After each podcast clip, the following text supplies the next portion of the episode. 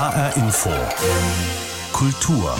Jüdisches Leben ist heute wieder präsent in Deutschland und lässt sich nicht allein auf Religion reduzieren oder auf Kultur. Jüdisches Leben in Deutschland steht heute für Vielfalt und für Lebendigkeit. Und das trotz steigender antisemitischer Vorfälle. Aber was zeichnet jüdisches Leben oder jüdische Kultur in der Gegenwart aus? Eine Frage, mit der sich Sarah Susan vom Jüdischen Museum in Frankfurt beschäftigt. Jüdische Gegenwart können wir finden in allen kulturellen Ausdrucksformen. Das können Lebensgeschichten sein, liturgische Musik, Videos, Internetseiten. Es können auch Themen sein wie Nachwirkung der Shoah oder Zuwanderung. Hier stellt sich natürlich dann die anschließende Frage, wie sammelt man denn Gegenwart? Und diese Frage wird uns Sarah Susan gleich im Gespräch beantworten. Weitere Themen in dieser Sendung. Die Menschen und ihre Geschichte hinter den Stolpersteinen. Ein neues Buch aus Kassel. Außerdem feiern wir den Geburtstag einer Romanfigur. Der Meisterdetektiv Hercule Poirot ist 100 Jahre alt geworden. HR Infokultur. Mein Name ist Pablo Diaz. Frankfurt war und ist eines der Zentren jüdischen Lebens in Europa und hat eine der größten und lebendigsten jüdischen Gemeinden in Deutschland.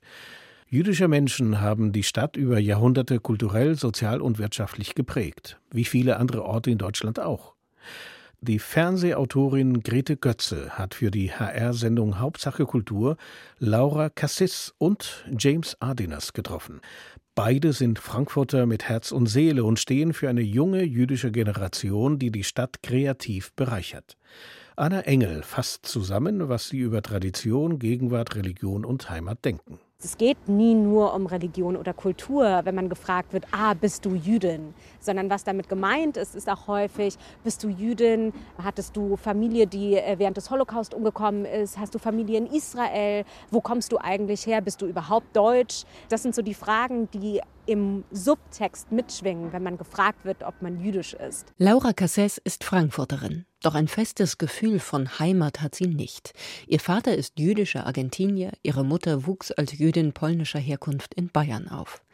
Casses ist Jüdin, aber das allein macht sie nicht aus. Es sind ganz viele Dinge, die meine Sozialisierung geprägt haben. Das Judentum ist ein großer und wichtiger Teil auch davon, den ich auch unter anderem deshalb so leben konnte, weil ich in Frankfurt bin. Und gleichzeitig hat es natürlich auch mit meiner jüdischen Identität zu tun, dass der Begriff Heimat ein nicht ganz unbelasteter ist. Laura Casses ist in Frankfurt aufgewachsen und war auf einer jüdischen Grundschule.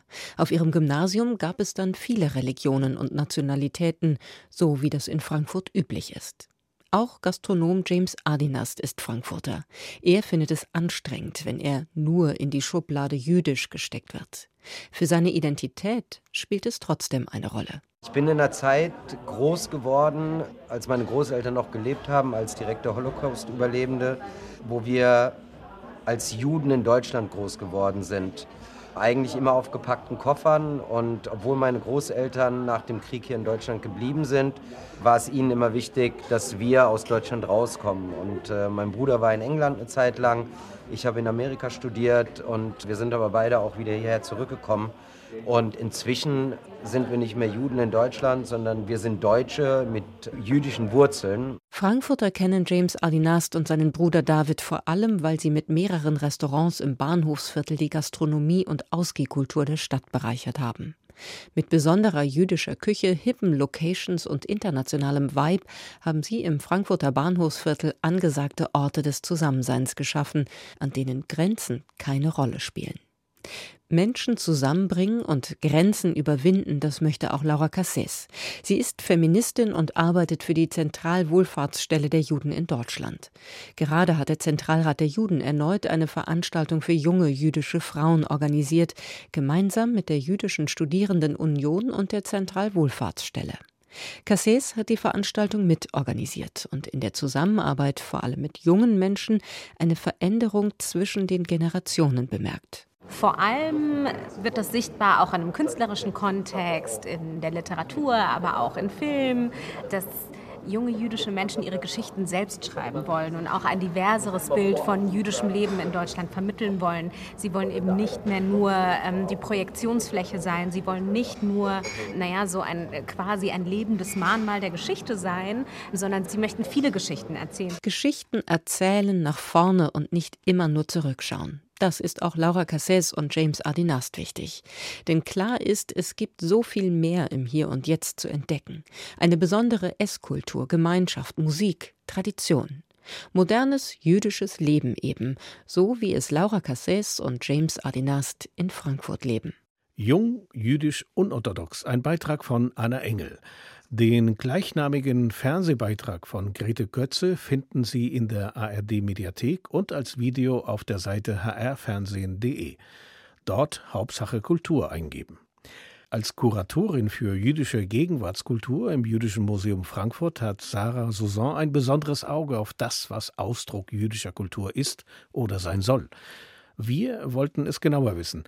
Daher habe ich vor dieser Sendung mit Sarah Susan gesprochen und sie gefragt, was ist jüdische Gegenwartskultur? Lässt sich das überhaupt so konkret festmachen?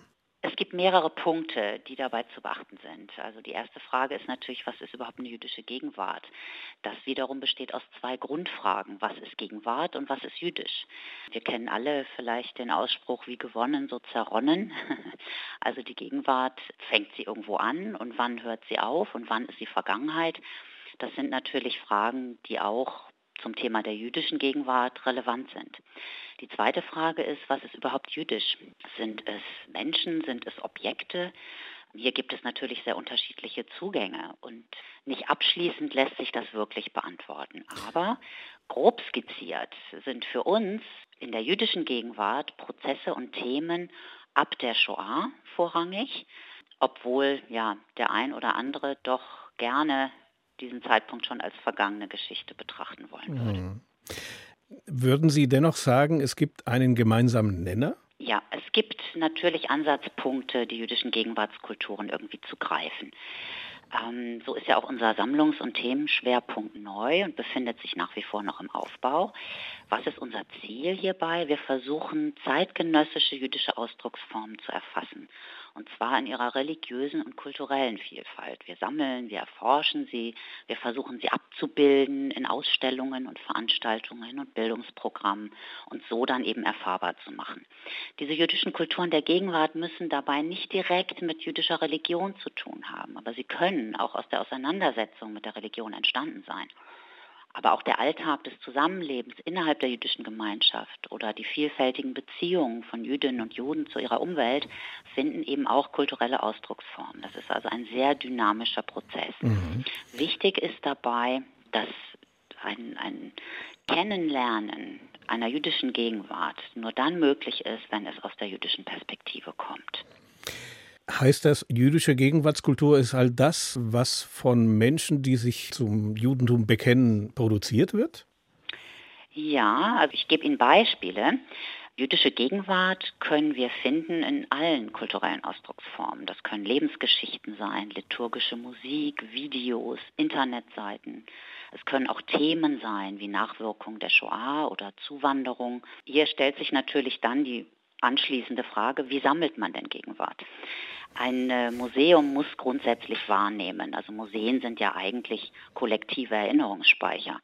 Aber es ist wichtig, dass eben in Sammlungen auch bestimmte Werte, Prozesse und Phänomene der Gegenwart abgebildet werden können. Wenn Sie diese jüdischen Objekte oder das, was als solche definiert werden, gesammelt haben, was passiert mit denen? Was stellen Sie dann dann aus? Die Dauerausstellung, die demnächst bei uns im Jüdischen Museum eröffnen wird, heißt Wir sind jetzt. Es gibt in unserer neuen Dauerausstellung zwei Schwerpunkte. Der eine ist ein Themenraum zur jüdischen Gegenwart und der andere Schwerpunkt ist die durchgängige Suche an anderen Stellen in der Ausstellung nach Bezügen zur Gegenwart.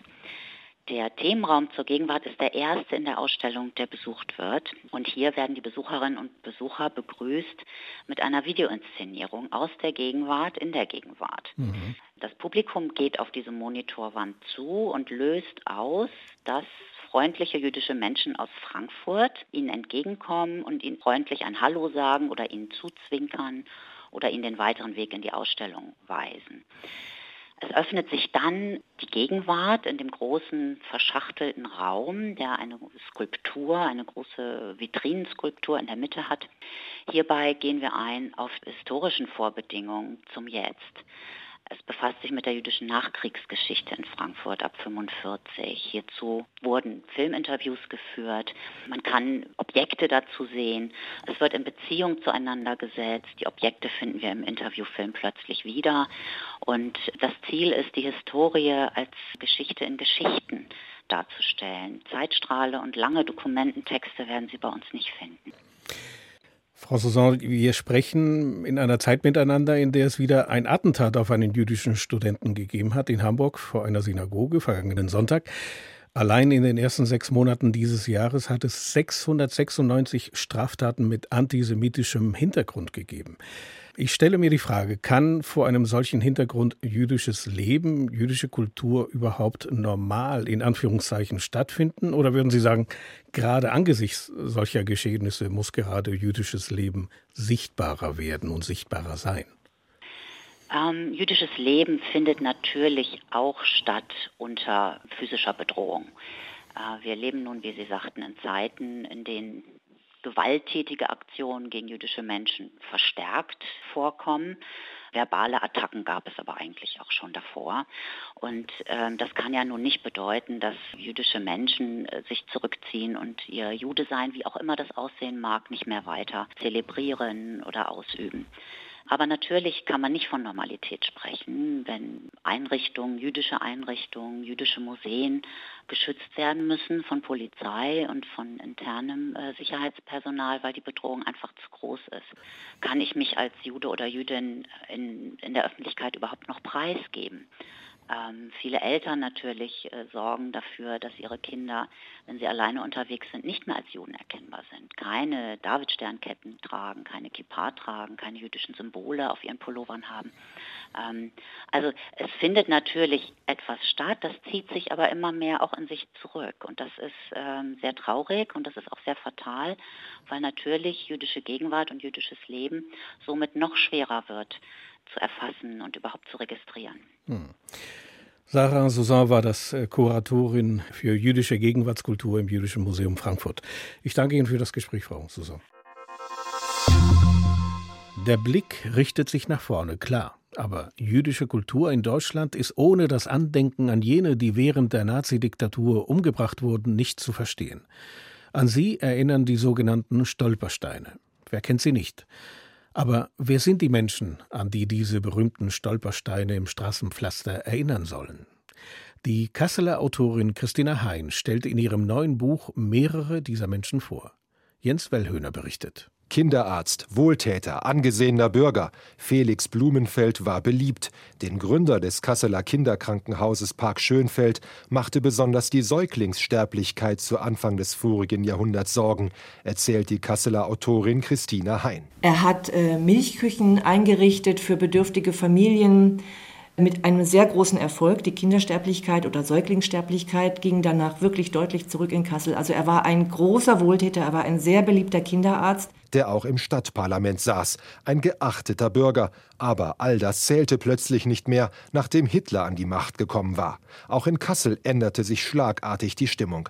Weil Dr. Blumenfeld Jude war, verlor er alles. Seine Praxis und sein Vermögen, aber was für ihn noch viel schlimmer war, er verlor auch seine Ehre als Mensch. Das erzählte Blumenfeld selbst in einem Brief. Er sagt, ich stand am Königsplatz und habe auf die Straßenbahn gewartet, auf die Tram. Und da nähert sich ein Mensch mir und dieser Mann hat ihn ähm, beschimpft und hat gesagt, verschwinde hier, du hast hier nichts zu suchen, geh hier runter vom Trottoir, du darfst hier nicht auf die Straßenbahn warten, äh, du bist ein Jude und hat ihn als sehr, sehr, sehr schlimm äh, beschimpft. Felix Blumenfeld war zutiefst verletzt. Auch das schreibt er in dem Brief. Gerade weil es so eine banale, alltägliche Situation ist, ist sie so erschütternd. Und er selber empfindet das auch so. Er sagt, das kann doch nicht sein, dass ein Mensch, der vor, vor, vor kurzem noch anerkannt war, er war Stadtverordneter, er war wirklich ein, ein, ein, ein Mensch, der in, ein Bürger, der sich in dieser Gesellschaft sehr engagiert hatte, dass dieser Mensch mit einem Mal bespuckt wird. Aber genau so war es. Blumenfelds Söhne konnten in die USA auswandern. Der nunmehr ehemalige Kinderarzt blieb in Deutschland zurück und verlor schließlich jede Hoffnung. Er hat für sich einfach keine Hoffnung mehr gehabt, dass er auch äh, Deutschland verlassen kann und hat Selbstmord begangen. Aber vergessen wurde er nicht. Heute erinnern gleich zwei Stolpersteine in Kassel an den zeitweise so beliebten Kinderarzt. Christina Hein hat in ihrem Buch auch seine Geschichte erzählt, recherchiert vom Stolpersteinverein, der Schicksale wie die von Felix Blumenfeld nacherzählen will. Was die Kasseler Autorin und Journalistin besonders bewegt hat, ist auch die Geschichte der jüdischen Familie Popper. Sie hatte ein Textilgeschäft in Kassel, doch die ganze Familie kam in der Nazizeit um. Sie verschwanden, als hätte es sie niemals gegeben. Nein, es ist nichts mehr da. Keine Nachfahren, keine Dokumente, nichts. Ich denke auch für einen Journalisten, der immer gerne recherchiert und, und äh, Informationen zusammenträgt, ist das eine ganz eigenartige Situation, dass da wirklich nichts mehr zu recherchieren ist. Also man kann niemanden fragen, äh, erzähl doch mal oder wie war das denn? Weil sie sind eben zum Teil einfach wirklich eliminiert worden. Also es gibt sie gar nicht mehr, außer ihren Namen auf dem Stolperstein zum Teil. Das neue Buch will diese Menschen aus der Vergangenheit holen. Für Verlegerin Renate Mattei kommt es gerade zum richtigen Zeitpunkt, wo Juden wieder auf offener Straße angegriffen werden, wie Kinderarzt Felix Blumenfeld vor fast 90 Jahren. Das ist für mich auch wie ein Stoppschild. Oder ne, mal nachdenken, guck mal. Und äh, gerade diese Biografie, die wir eben gehört haben, zeigt ja, was Menschen möglich ist. Und wenn Menschen nichts lernen und ihr Verhalten nicht ändern, dann gehen wir geradeaus in diese Richtung. Plötzlich sind die Lebensgeschichten hinter den Stolpersteinen wieder hochaktuell. Ein wirklich lesenswertes Buch. Das Buch von Christina Hein heißt Nicht vergessen: Stolpersteine in Kassel. Porträts von Menschen. Es ist im Euro-Regio Verlag erschienen. Die Szenen, die Künstler, die Macher, die Kultur in HR Info. Und jetzt huldigen wir eine Romanfigur, denn sie wird 100 Jahre alt. Der Privatdetektiv Hercule Poirot ermittelte vor einem Jahrhundert in seinem ersten Fall. Die noch sehr junge Schriftstellerin Agatha Christie erschuf die Figur, den schlauesten Belgier aller Zeiten. Der Meisterdetektiv steht für das typisch britische Who Done It Erzählmuster. Als Ermittler lässt Poirot einen Verdächtigen nach dem anderen verhören um am Ende mit messerscharfem Verstand den Mörder zu präsentieren. Oh, uh, I do not think that uh, formal introductions are necessary. Poirot, Hercule Poirot. Eine Vorstellung ist kaum nötig. Schließlich handelt es sich um den berühmtesten Meisterdetektiv aller Zeiten. There are those who have called me the greatest detective of all time. Hercule Poirot betritt die Literaturbühne im Oktober 1920 in seinem ersten Kriminalroman Das fehlende Glied in der Kette. Das allererste Buch einer unbekannten jungen Schriftstellerin namens Agatha Christie. Ihr Poirot ist da schon ein alter Mann, Polizist im Ruhestand, der es aber nicht lassen kann. Wo er auch hinkommt, Hercule Poirot stolpert überall über verdächtige Machenschaften, Leichen, verwickelte Familienbeziehungen. Sie sind der berühmte Hercule Poirot. Sehr liebenswürdig, Madame. Schon möglich. Ich hoffe, Sie sind nicht hergekommen, um mit meinen Gästen Detektiv zu spielen. Sie haben alle viel zu viele Leichen im Keller, um Detektivspiele amüsant zu finden. Ich habe nicht vor, Ihre Gäste zu derangieren, Madame. Was er dann natürlich trotzdem tut, mit analytischem Verstand und Kombinationsgabe. Verfolgungsjagden sind nicht sein Ding. Ich brauche nur meine kleinen grauen Zähne. Ein Running Gag Poirots Vorliebe für ausgedehntes und vor allem gutes Essen und seine Spezialwünsche. Jetzt servieren Sie mir bitte zwei hartgekochte Eier. Zwei hartgekochte Eier, genau das richtige Markenzeichen für ihn. Hm? Nicht nur die hartgekochten Eier, auch riesige Torten und der unvermeidliche Tee sind seine Markenzeichen. Alkohol nur, wenn es um erlesene Weine geht. Charaktermerkmale, die Christie über mehr als 80 Fälle und 55 Jahre immer wieder in ihre Poirot-Erzählungen einpflicht genauso wie das unvermeidbare Missverständnis, mit dem der Detektiv zu kämpfen hat. Aufgrund seines Akzents halten ihn viele für einen Franzosen, was der gebürtige Belgier stets entrüstet zurückweist. Er sei bestimmt kein Froschfresser. Firstly, I am not a bloody little frog. I am a bloody little Belgian. Er ist wahrscheinlich eine der berühmtesten belgischen Figuren, doch in seinem Heimatland spielt Poirot keine große Rolle. Kein Museum, keine Statue ist ihm gewidmet, nur eine unscheinbare Bushaltestelle in einem Brüsseler Vorort. Wohl auch deshalb, weil Poirot als typisch englisch wahrgenommen wird. Im Ersten Weltkrieg sei er nach England übergesiedelt, das erklärt Christie in ihren Büchern. Später schickt sie Poirot um die halbe Welt. Er ermittelt in Ägypten, Mesopotamien und Griechenland. In die alte Heimat kehrt er nur in einem einzigen Fall zurück. In Die Pralinenschachtel darf Poirot als belgischer Kommissar über die Grand Place in Brüssel schlendern. Ah, Hercule. André, bonjour, ça va? Bekannt und beliebt ist Poirot dagegen bis heute in England wie in Deutschland. Nicht zuletzt durch die Romanverfilmungen mit dem legendären Sir Peter Ustinov in der Hauptrolle. Für viele Deutsche ist er untrennbar mit Hercule Poirot verbunden. Die Engländer sehen eher das Gesicht von David Suchet vor sich, der Poirot in einer fast 25-jährigen Fernsehserie verkörperte. Und heute, auch 100 Jahre nach seinem ersten Fall, hat Hercule Poirot seinen Zauber nicht eingebüßt.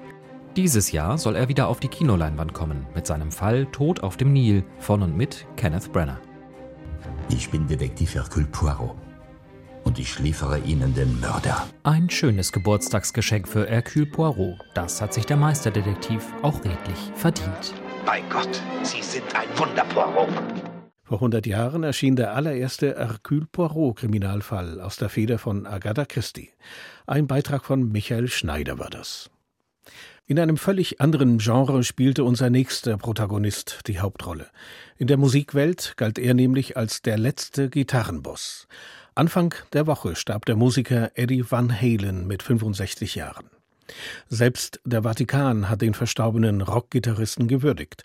Kurienkardinal Gianfranco Ravasi, Kulturbeauftragter des Papstes, schrieb auf Twitter, Eddie Van Halen spiele melodische Linien mit einer Komplexität, die es mit Bach aufnehmen könne.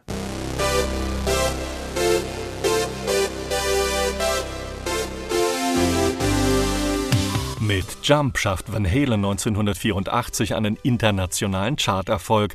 Der Song ist bis heute ein Klassiker. Über Jahrzehnte hat Eddie Van Halen mit seiner Musik Millionen Fans begeistert. Die Musikzeitschrift Billboard nannte ihn den letzten Gitarrenboss und das Guitar World Magazine zeichnete ihn 2012 als größten Gitarristen aller Zeiten aus. Musik bedeutet für ihn alles, erzählte Eddie vor drei Jahren in einem seiner seltenen Interviews im TV-Sender CNN. CNN. I mean, even on the, the nine-day boat trip from Holland to New York. Yeah. Uh, Selbst bei der neuntägigen Schiffsüberfahrt von Holland nach New York hat mein Vater in einer Schiffsband gespielt. Mein Bruder und ich traten ebenfalls auf und spielten Klavier. Mein ganzes Leben bestand aus Musik. Ich kann mir nichts anderes vorstellen Geboren wird Eddie Van Halen in Amsterdam, die Familie wandert aber nach Kalifornien aus. Eddie wächst in Pasadena, einem Vorort von Los Angeles, auf.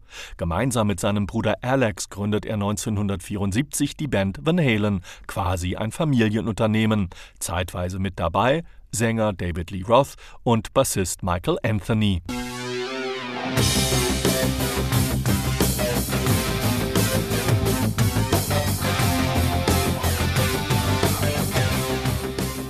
Halen ist Autodidakt und kann fast jedes Instrument spielen, nur Noten lesen kann er nicht. Vor allem an der E-Gitarre ist Van Halen gottähnlich. Kaum ein anderer Musiker kann dem Instrument solche Töne entlocken und es so atemberaubend spielen wie Eddie. Berühmt ist auch sein Solo in Michael Jacksons Hit Beat It. Musikproduzent Quincy Jones hat ihn damals engagiert. Call said, Quincy Jones. Bam! Ich habe Van Halen angerufen und jedes Mal, wenn er ans Telefon ging, hat er mich beschimpft, weil er glaubte, jemand würde ihn auf den Arm nehmen. Nach dem fünften Anlauf hat er mir geglaubt und wir wurden Freunde.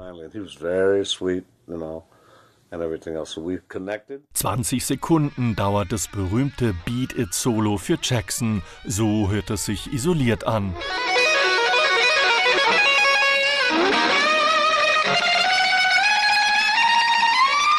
Und so fertig arrangiert.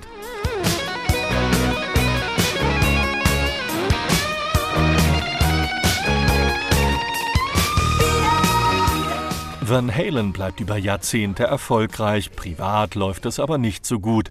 Der Musiker hat Suchtprobleme und seine Ehe mit der Schauspielerin Valerie Bertinelli geht 2007 in die Brüche. Zwei Jahre später heiratet er Janie Lichewski, die frühere Bandsprecherin. Alkohol und Drogen haben aber Spuren hinterlassen. Der langjährige Raucher erkrankt vor 20 Jahren das erste Mal an Krebs. Sein 29-jähriger Sohn Wolfgang, der ebenfalls in der Band seines Vaters spielte, schrieb auf Twitter, er war der beste Vater, den ich mir wünschen konnte. Jeder Moment, den ich mit ihm auf und jenseits der Bühne verbrachte, war ein Geschenk. Der Rockgitarrist Eddie Van Halen starb Anfang dieser Woche. Markus Schule erinnerte an ihn. Soweit HR Infokultur. Diese Sendung als Podcast zum Herunterladen finden Sie auf unserer Internetseite hrinforadio.de. Mein Name ist Pablo Diaz.